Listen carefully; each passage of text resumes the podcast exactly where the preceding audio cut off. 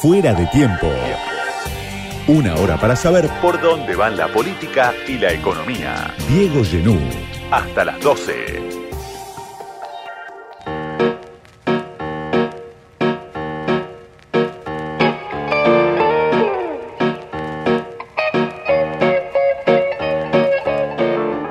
Vos naciste en la localidad de Centenario, en la provincia de Neuquén, a más de 1100 kilómetros de la capital federal. Y te quiero preguntar, pa- para arrancar esta charla, cuando empezaste a tener uso de razón, incluso antes de, de tu formación política, si querés, cuando pensabas en Buenos Aires, cuando escuchabas hablar de Buenos Aires, ¿qué pensabas que era Buenos Aires? Desde allá, desde Centenario, desde la provincia de Neuquén, a más de mil kilómetros de la capital federal, de acá donde se toman las decisiones, ¿no? Para bien y para mal. Sí, totalmente, quedaba muy lejos Buenos Aires. Y sí, uno en el interior y desde allá eh, eh, tiene la percepción de que acá se hace, se deshace, acá concentra todo, se define todo y es bueno, parece que es la, la gran aspiradora, ¿no?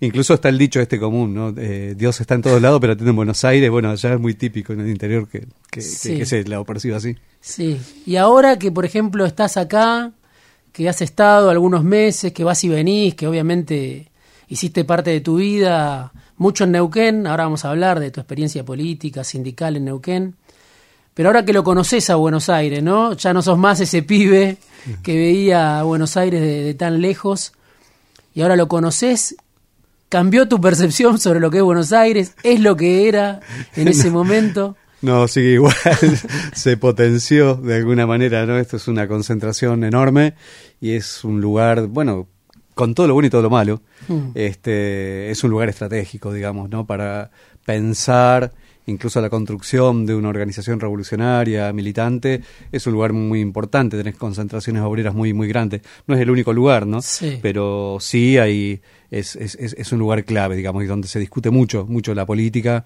y el futuro también. El que habla es Raúl Godoy, dirigente obrero de una fábrica que tiene un nombre que trascendió la frontera de Neuquén, justamente, ¿no?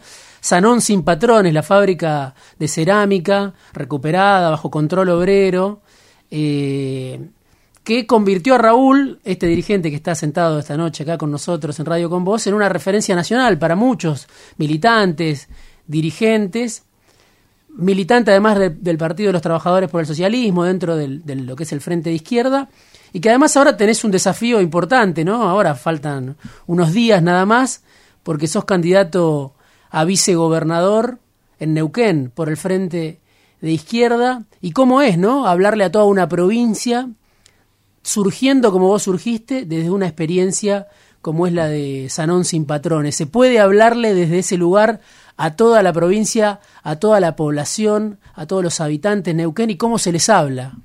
Sí, yo creo que sí. A veces nosotros hacíamos el chiste que nuestra propia cara es un programa en Neuquén, ¿no? nuestra cara es el programa. Es decir, ser obrero de Sanón, haber estado en ese proceso de ocupación y puesta en marcha, ya te pone un estigma, para bien Sí. y para mal. Sí. Entonces hay un respeto ganado eh, en la vanguardia neuquina, con, bueno, tiene mucha tradición de lucha, desde el- el- los piquetes surgidos allá en Cutralcó hace tantos años, pero la lucha docente también, y en estos momentos también un, rendirle un homenaje a Carlos Fuentealba, hoy se cumplen 16 años de, del asesinato, Sí. del fusilamiento público. Sí.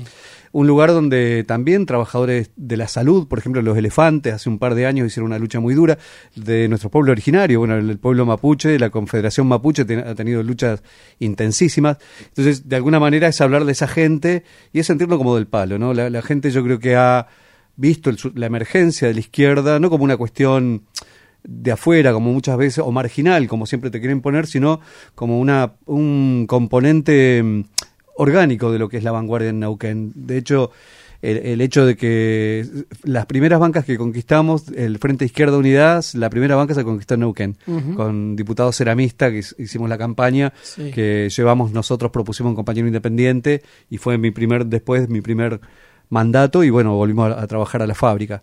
Pero sí, es eh, es hablar desde un lugar de clase para nosotros es fundamental también porque, bueno, una provincia como Neuquén tan llena de recursos tan este, y tanta desigualdad, ¿no? Entonces, ¿cómo pensar socialmente una provincia, no en base a las ganancias de, de, las empresas, sino pensarla socialmente, ¿no? Y, bueno, esa mirada yo creo que cala, por lo menos en un sector importante, de que emergimos como Frente Izquierda Unidad, tenemos dos bancas eh, a nivel provincial y dos bancas en el Consejo Liberante de Neuquén y bueno, y un desarrollo militante en toda la provincia.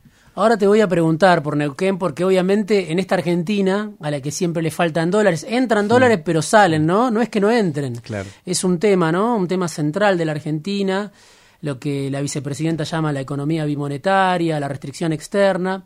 Y te voy a preguntar porque siempre se habla de vaca muerta como la salvación y me interesa mucho tu punto de vista. Siempre se está hablando de que Vaca Muerta es la puerta al futuro y que tiene que avanzar a como de lugar, pero también está esta desigualdad que se ve en localidades como Añelo.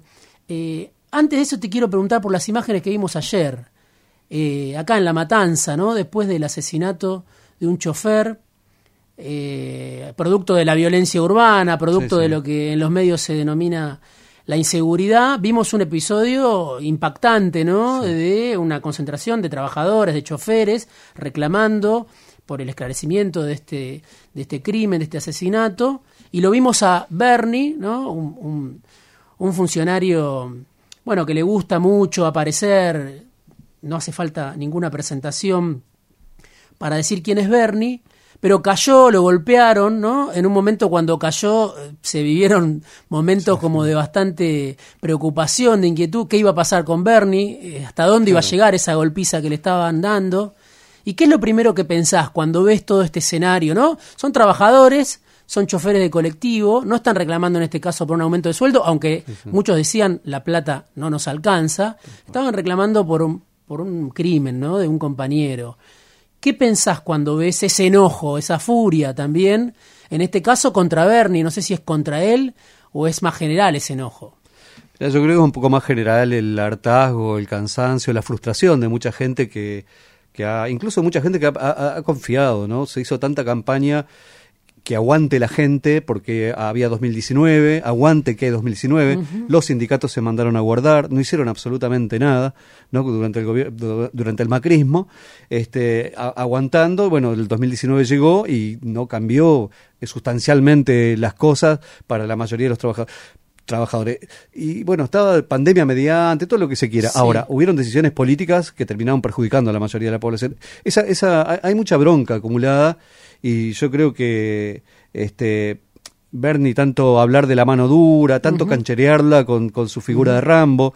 Nosotros a Bernie lo sufrimos mil veces y yo ayer muchos trabajadores, compañeros y compañeras y gente amiga que decía, bueno, tanto pedir mano dura, le llegó la mano dura a él este, y, probó la mano dura. Eh, pero Bernie fue el que, que personalmente eh, fiscalizaba los, los, desalojos a todas las familias en Guernica, le pasó las topadoras por encima, le prendieron fuego a las casillas. Hay mucha bronca acumulada. En, en, el caso de a los trabajadores de a trabajadores que en la Panamericana se manifestaban. Nosotros, incluso desde el PTS, tenemos, eh, digamos, muchos compañeros que han quedado con secuelas, con heridas de las represiones de, de, la gendarmería comandada por Bernie, que la canchereaba desde arriba del helicóptero. Imagínate que verlo ayer, en esta, habla de una crisis eh, enorme que tiene el peronismo, pero que tiene también la, la, bueno, todos los funcionarios, el poder estatal por sobre la gente, tiene un límite, y cancherearla por encima de eso, y más en un momento que era muy crítico se te pone un compañero, te lo acaban de matar, no da para ir a hacerse el canchero, ni llegar solo, bajarse del helicóptero en la medio de la Panamericana. No jodas, la General Paz, digo, no, no, no, eh, no está el horno para vos, yo, yo creo que trasciende lo, lo de Bernie. Hay bronca acumulada. Esto no es un, no sé, como muchas veces lo pintan los funcionarios, que los, los números macro dan, dan bien. Hmm. Ahora, la, economía de la gente no, no le está dando bien para nada. Hay mucha desigualdad y bueno, y los últimos índices de pobreza para el país, que incluso en la provincia de Neuquén son similares, aún con, con todos los recursos que hay, este, la verdad que es para que la gente esté mal. Sí, Bernie, claro, está acostumbrado, como vos decís, a entrar en escena y decir acá llegué yo, se resuelven los problemas o se resuelven las cosas como a mí me interesa. Esta vez llegó y se dio cuenta que ya no tiene el mismo poder que tenía antes, ya... Eh, y no es lo mismo, bajar la temperatura es otra. Claro, con, con 3.000 tipos de infantería, como hizo en Guernica, y, y, pasearse en el helicóptero y bajar, mm. y subirse a una moto y ponerse una camarita en el casco, qué sé yo, o, lo mismo que hacía en la, en la Panamericana, frente a, obreros que estaban reclamando por puestos de trabajo. Ahora, eso tiene un límite, digamos, y yo creo que el límite lo encontró ayer. Bueno, frente a, esa reacción, ¿no? a esas imágenes que todos vimos, que se repiten en, forma permanente desde ayer en los medios, hay algunos que salen a decir, bueno, cuidado, ¿no? Eh, hay como una preocupación de a dónde va este enojo, ¿no? Eh, vuelven, lo vemos también en, los medios, la patria socalera, ¿no? Eh, algunos medios de comunicación con mucha influencia que plantean otra vez el tema de, la inseguridad, el tema de justamente la mano dura, y aparece Milei, ¿no? Como un, como un emergente. ¿Vos, ¿A vos te preocupa que ese enojo lo capitalice Milei? ¿Ves que eso es algo, una narrativa también que viene acompañada por los medios, ¿qué te pasa con ese enojo que se ve, ¿no? que, con ese hartazgo que parece que se ve? Que lo vimos ayer eh, en la General Paz, pero yo te podría decir, lo vimos también en Lugano a principios de mes, en Capital Federal también, eh, con los cortes de luz, y así habrá otras muchas situaciones en distintos lugares del país, ¿no? O sea, es un enojo que me parece que, que excede. ¿A vos te preocupa ese enojo? ¿Te preocupa que, que mi ley sea hoy el que canalice se beneficie de ese enojo contra la casta, como él dice? Yo creo que, mira, puede ser en, términos de votos, de espacio político momentáneo, de bronca, etcétera, puede crecer. Ahora, yo creo que este mensaje es para mi ley.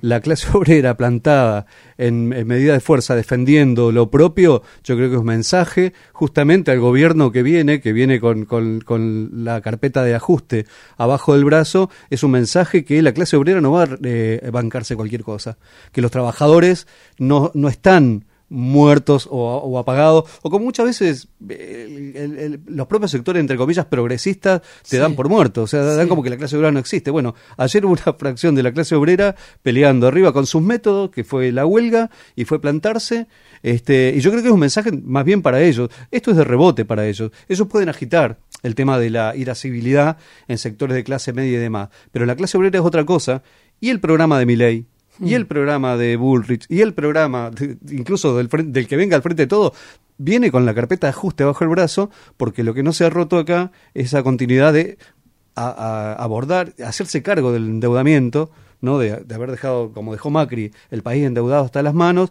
y que el próximo gobierno tenga que seguir pagando esta deuda el, lo que lo que se estos días escuchaba a, a en esta misma radio hablar bueno de, de, de, las carpetas que preparan para adelante y son todos seguir ajustando a los jubilados mm. seguir ajustando en salud seguir ajustando en educación y eso va a tener respuesta yo creo que lo de ayer hay que mirarlo de los dos lados mm. es decir no, lo pueden esos que, querrán utilizarlo hoy contra, contra el gobierno, contra, pero de fondo lo que hay es una clase obrera atrás que, está, que va a estar dispuesta a pelearla.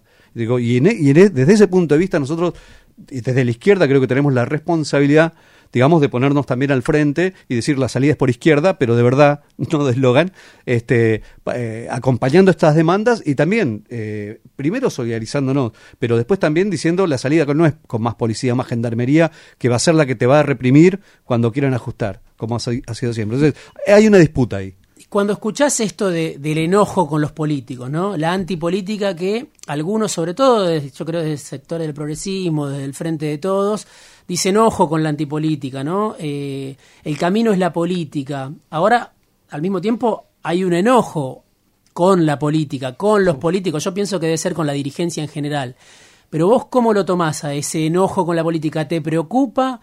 ¿Te parece que es lógico? Porque es un enojo contra el gobierno, contra los que gobernaron. ¿Cómo lo ves? Porque algunos dicen, ojo con esto, ¿no? Como que hubiera un peligro en el rechazo violento en algunos casos a la clase política. ¿Vos cómo lo ves eso? Mira, la bronca es absolutamente legítima. Hmm. La gente está llena de frustraciones, de broncas acumuladas, de, de, haber escuchado mentiras y engaños desde la heladera llena hasta pobreza cero, digamos, y, la gente la estaba pasando mal. Y bueno, entonces hay una disputa ahí. Ahora, entendemos nosotros por lo menos que los planes que tienen estos sectores más concentrados de poder, incluso los que agitan el, el- el miedo, es para que te- vos eh, eh, es- se milita el mal menorismo. Mm. En última instancia es cuidado con, cuidado que no hagamos esto porque se va a enojar. Ustedes a la izquierda nos han acusado muchas veces, ustedes le hacen el juego a la derecha, se critican mucho. Es decir, eh, bueno, pero todo esto es meter miedo. Yo eh, hace poco leí el libro de, de Luca Rubinich, este, Sí. el Homus Resignatus, Sí, sí. y los pinta muy de cuerpo entero.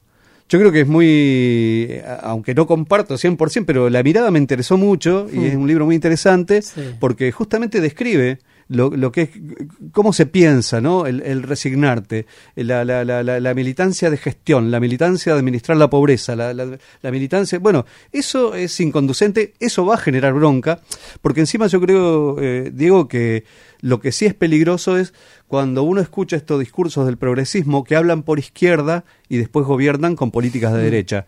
Y eso es jodido, porque que la gente entienda que eso es que, que el kirchnerismo de izquierda estamos jodidos. Entonces, por eso hay que salir claramente con, con independencia y, y- y decir claramente que esta política, eh, hoy lo que está gobernando es la política de masa Mm. y están todos todos comprometidos con esa política, digo todo el frente de todos, ¿no? Sí. Desde Cristina este, hasta todo el mundo está con, con esa política.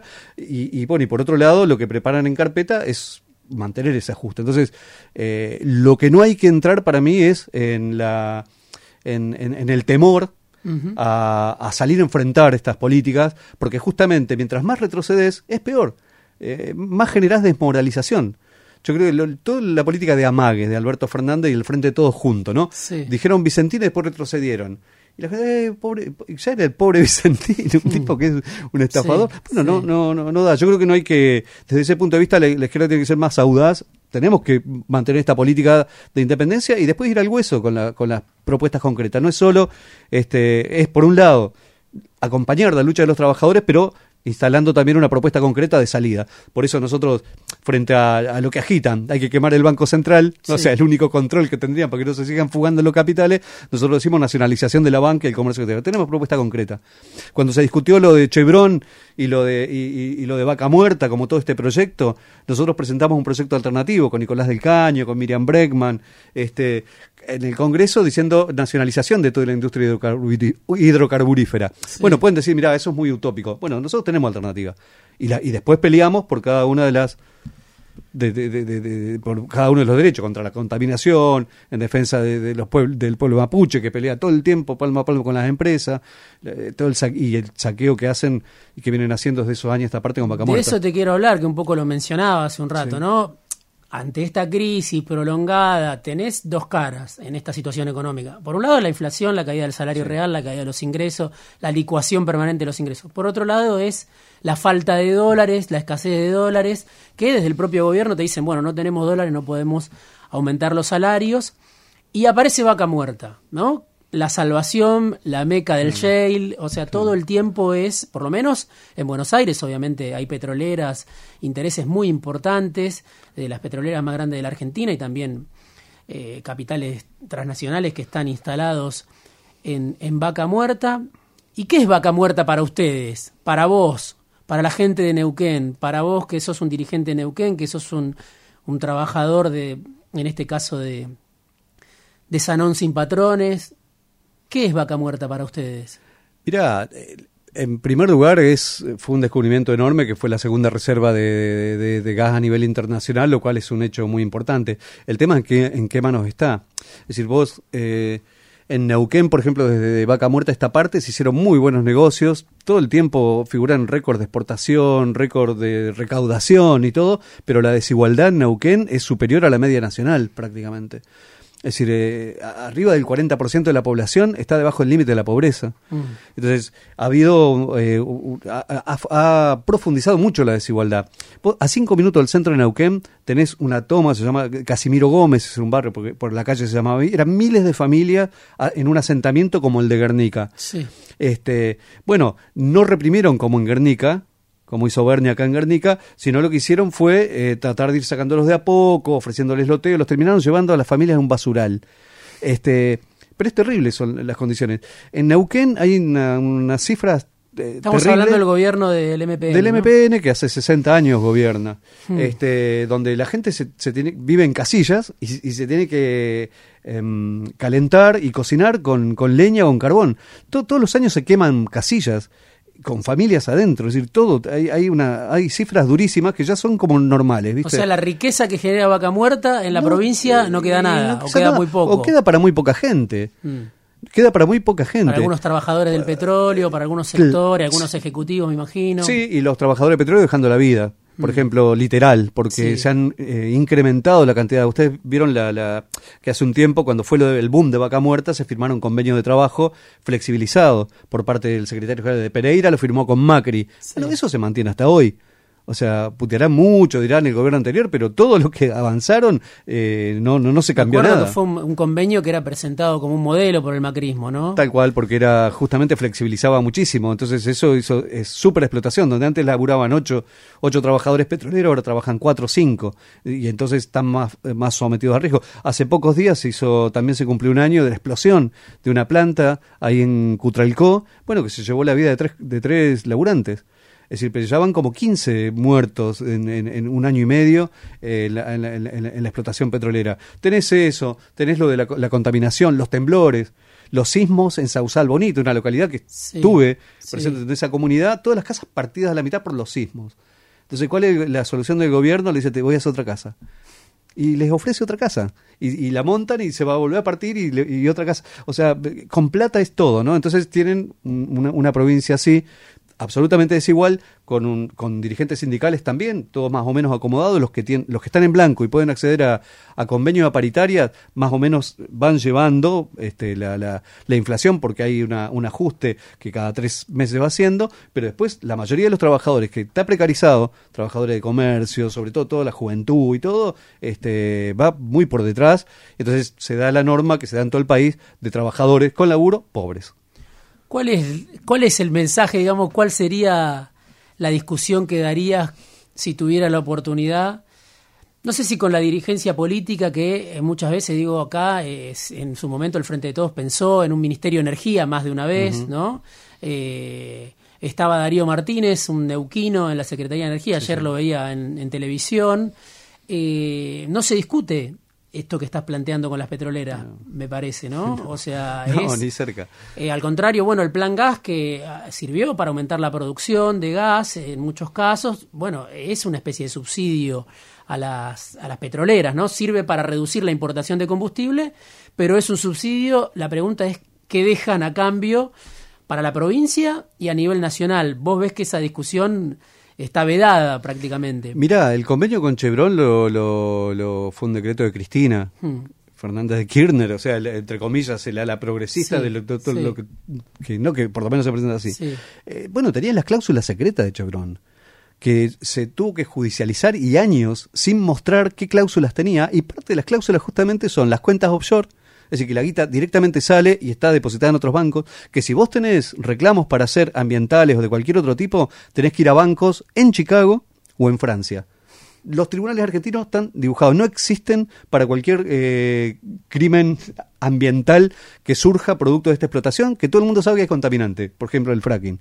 Y eso ya está en las cláusulas. Sobre eso, eh, imagínate el macrismo, lo afinó un poquito más, imagínate ahora, lo siguen afinando más. Entonces, todo lo que se está diciendo y haciendo y todo el- el- el- es para exportar, para que entren más dólares, para seguir pagando deuda. O sea, en, en última instancia, todo el extractivismo, que es la matriz productiva que tiene nuestro país, es para ser esclavo toda la vida. Entonces, eso es lo que hay que romper. Y eso es lo que por lo menos la izquierda está dispuesta a ir a- al hueso, ir hasta el final. Si no, no hay otra forma. Vos empezaste a trabajar en Sanón en el año 94, Sí, ¿no? sí, sí. Pasaron muchos años, casi Sí. tres décadas, Sí, un montón. y como decía en el inicio de, de esta charla, ¿no? Eh, Sanón se convirtió en una referencia para, para muchos dirigentes sindicales, militantes, por estar bajo control obrero, por ser una fábrica de cerámica. ¿Cómo está hoy Sanón? ¿Cómo fue posible que se sostenga en el tiempo? Porque hubo idas y venidas, Sí, hubo totalmente. reflujos, crisis que vuelven todo el tiempo. ¿Vos por dónde crees que pasó la, la clave para, para sostenerse hasta hoy y cómo está hoy la fábrica. Mira, el proceso de lucha de Sanón fue un proceso muy profundo. Hay 14 documentales de Sanón mm. y hay, de, hay como en siete idiomas también. Este, pero fue un proceso profundo, una fábrica que la hicieron la dictadura militar, con, con créditos también que regaló la provincia y nación y todo, bajo la dictadura. Adentro no se podía, no podías decir pertenencia, ni siquiera una agrupación, no había agrupaciones sindicales tampoco, siempre hubo un control férreo.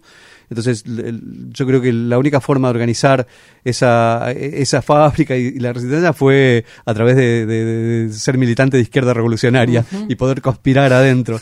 Este, fue la única forma. De hecho, fue la, forma que lo empezamos a hacer. Nos empezamos a reunir afuera, jugando al fútbol, empezamos a, organizarnos, a ver cuál era la gente más piola, recuperamos la comisión interna, el cuerpo de delegados después, ¿no? Y, y, la recuperación del sindicato justo a tiempo, lo recuperamos en el año 2000 y después vino el cierre y cuando vino el cierre nos encontró más armados.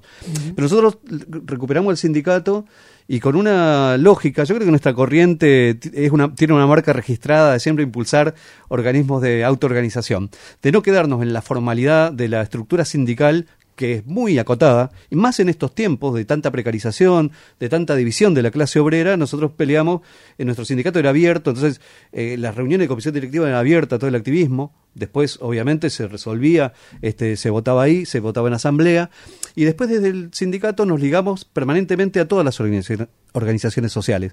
Hicimos muy buena relación con la Confederación Mapuche, porque Sanón le explotaba las tierras, entonces todo el tiempo tenían conflicto, nosotros nos solidarizamos. Entonces cuando nosotros ocupamos la fábrica y la quisimos poner a producir, nos boicotearon todo, nadie nos vendía y vinieron de la Confederación Mapuche y dijeron, está nuestra arcilla a disposición. Y mm. eso fue impresionante para nosotros. Y ahí la creatividad dentro de la fábrica de empezar a pensar, como era una fábrica italiana, todos los modelos eran en italiano y se creó la línea mapuche. Y, los nombres se los, puso, se los puso la Confederación y lo presentamos en una conferencia de prensa diciendo esto es parte de la lucha obrera que respeta a nuestro pueblo originario y los mapuches decían los trabajadores respetan, respetan la interculturalidad y podemos hacer una alianza estratégica, no como con el gobierno, estos gobiernos que permanentemente, permanentemente nos saquean. Bueno, desde Sanón siempre tuvimos una mirada más hegemónica de pensar de cómo pensamos la sociedad de la izquierda, ¿no? De cómo transformar en forma revolucionaria la, no solo la forma de producción, sino de cómo relacionarte. Pues Sanón fue un núcleo muy duro que eh, atrajo a toda la juventud, por ejemplo, estudiantes secundarios, estudiantes universitarios. De ahí vino la idea de empezar a hacer recitales y por Sanón pasó León Gieco, Ataque 77, Escape, La Renga, eh, no sé, bueno, mil bandas más, Manuchau en los 10 años. De repente el playón, que había sido fundado en la dictadura militar, se llenaba de, de, rock el playón. Pero además otro hecho que también a nosotros nos conmovió mucho personalmente, porque fue romper también una, muros que habían, que fue la llegada de las madres de Plaza de Mayo, Sanón. Mm. Los obreros no sabían quiénes eran las madres. Algunos decían las, las abuelitas, las mamitas, no sé qué, y eran las madres de Plaza de Mayo. A partir de las del Alto Valle, llegó Eve una vez con un colectivo lleno de madres, y de repente esa fábrica que había sido fundada en la dictadura militar ve entrar a, a 45 madres con los pañuelos blancos en un lugar. Y bueno, fue un acto de desagravio enorme, y yo creo que eso también de una carga moral a los obreros de Sanón este, y a nuestra lucha que fue impresionante. Bueno, desde ahí nosotros eso no, no podía quedar en, en forma de manifestaciones ocasionales. Entonces organizamos lo que fue la Coordinadora Regional del Alto Valle digamos que desde el sindicato ceramista impulsábamos, con el MTD de, de, Neuquén, con muchas con trabajadores de salud, trabajadores de educación, es decir, siempre pensando en cómo multiplicar la fuerza militante de una fábrica que obviamente con la cantidad de obreros no iba a alcanzar para hacer semejante, ocuparla, ponerla a producir. Nosotros sabíamos que una cosa es hacer una huelga, otra cosa es ocupar una fábrica. Y otra cosa es ocupar una fábrica y ponerla a producir. Es como comer la manzana. ¿no? no hay retorno. Muchas veces te, te, leí, te escuché en esto que decís de basta de verso, ¿no? Eh, planteando la necesidad de que hay que reunir las distintas mm. luchas, unificar las distintas luchas, pero claro, está lo que decías ahí al pasar recién. La clase trabajadora, los trabajadores en la Argentina están eh, en una heterogeneidad absoluta, el mosaico laboral está astillado, tenés gente que está por debajo de la línea de pobreza, mucha, y tenés salarios de lo que algunos llaman la aristocracia obrera. ¿Cómo haces para unificar en este contexto de tanto trabajo precario, de tanto trabajo no registrado, de tanto trabajo informal, de gente que está, como decía recién, por debajo de la línea de pobreza, ¿cómo reunís los intereses de esos sectores con los intereses de el que tiene la paritaria, el que le puede pelear a la inflación, el que tiene una espalda que le da su sindicato, su organización después de, tantos años? ¿Cómo haces para fundir esos, esos dos o tres o cuatro o cinco mundos que conviven ¿no? adentro de, de, lo que es hoy la, clase trabajadora, la clase obrera, los trabajadores de la Argentina? Mira, charlamos fuera de, micrófono. Nosotros cuando fundamos el PTS, cuando comenzamos a formar todo, nos estudiamos mucho. Volvimos mucho a los clásicos y, por ejemplo, muchas de estas respuestas las fuimos encontrando a lo largo de los años en distintos clásicos. Por ejemplo, Lenin en 1905, en la primera revolución rusa, ¿no? que, que después termina siendo desviada, aplastada y todo, no tenía muy claro cómo, cómo unir. Entonces Lenin es un tipo que uno recuerda, todo el mundo sabe que fue el constructor de partido y, entonces está Lenin, constructor de partido, no el partido bolchevique, el partido revolucionario más grande de la historia. Eh, pero Lenin después problematiza que no alcanza solo con partidos, que hay que tener, entonces eh, eh, pone mucho sobre la mesa el tema de los soviets. Entonces dice, no es solo partido o soviet, sino es partido y soviet. Es decir, partido y autoorganización. La autoorganización, ¿qué es? es de alguna manera abrir las puertas para todos estos sectores. Es decir, porque es verdad, cada uno tiene un interés este, corporativo puntual, pero después nos une una misma lucha, que es la lucha contra un sistema capitalista, contra un sistema que te explota, que te oprime. Entonces, por ejemplo, nosotros el pequeño laboratorio de Sanón fue impresionante, incluso yo volqué todo lo poco que sabía y hicimos equipo, hicimos de todo, para pensar cómo desarrollar desde una pequeña fábrica, tener una política que nucleara a todos los sectores. Y logramos hacer en la Coordinadora Regional del Alto Valle, te, decía que te nombraba hoy, por ejemplo, participaban hasta centros de estudiantes, algunos centros de estudiantes secundarios, algunos centros de estudiantes de la universidad, este, docentes, trabajadores de salud, compañeros desocupados. Y ahí discutíamos, por ejemplo, planes de lucha en defensa de la fábrica, pero también apoyábamos otros conflictos. Apoyábamos el surgimiento o, recuperar sindicatos. Entonces, el, Soviet se llamaba antes, hoy poder, coordinadoras, coordinadoras, organismos de autodeterminación. Es decir, e, y en eso es, muy interesante porque mm, la gente se siente protagonista, activa, y no está uno por encima del otro. No es que vos le decís, a, ver, vengan y me apoyan a mí, y yo mañana voy y te apoyo. No, la lucha es más colectiva que eso. Por ejemplo, mirá si hoy por con los sindicatos recuperados pudiéramos hacer una gran coordinadora nacional, un gran encuentro nacional, que una, por ejemplo, sindicatos como el SUDNA, sindicatos, por ejemplo, nosotros ahora, yo estuve en la asunción de los compañeros del subterráneo hace poco, nuestros compañeros de la multicolor con Claudio de la Carbonara, es decir, nuestra corriente, obtuvo el 40% de los votos en el subterráneo acá, es, importante. Ahora se acaba de recuperar un sindicato muy importante en Jujuy, este, a partir del fenómeno Vilca, pero los trabajadores se sienten alentados a recuperar y está buenísimo. Un sindicato docente que agrupa como 4.000 docentes en toda la provincia de Jujuy, acaban de recuperar ese sindicato, un sindicato provincial. Mirá si vos unís eso con los compañeros y compañeras de los movimientos sociales, de movimientos que, pelean por un trabajo, y te, te trazas un plan de trabajo en común. Imagínate si no vamos a estar mucho mejor que dando peleas aisladas. Entonces, se puede unir, se puede unir. Es voluntad política. Hay que tener esa estrategia. Raúl Godoy pasó esta noche por fuera de tiempo, se nos fue el programa charlando. Ah. Gracias Raúl por venir. No, gracias a vos por la invitación. Dirigente obrero histórico de la fábrica de cerámicas de Neuquén, Sanón Sin Patrones militante del PTS, también dentro del Frente de Izquierda y es candidato a vicegobernador del Frente de Izquierda. Ahora, en 10 días, en 12 días nada más, en Neuquén. Vamos a ver los resultados, vamos a volver las a hablar. adelantadas, las adelantadas. Vamos a volver a hablar. Gracias, Raúl, por este rato. Fuera de tiempo, Diego Genú. Hasta las 12. Radio con Voz, 899.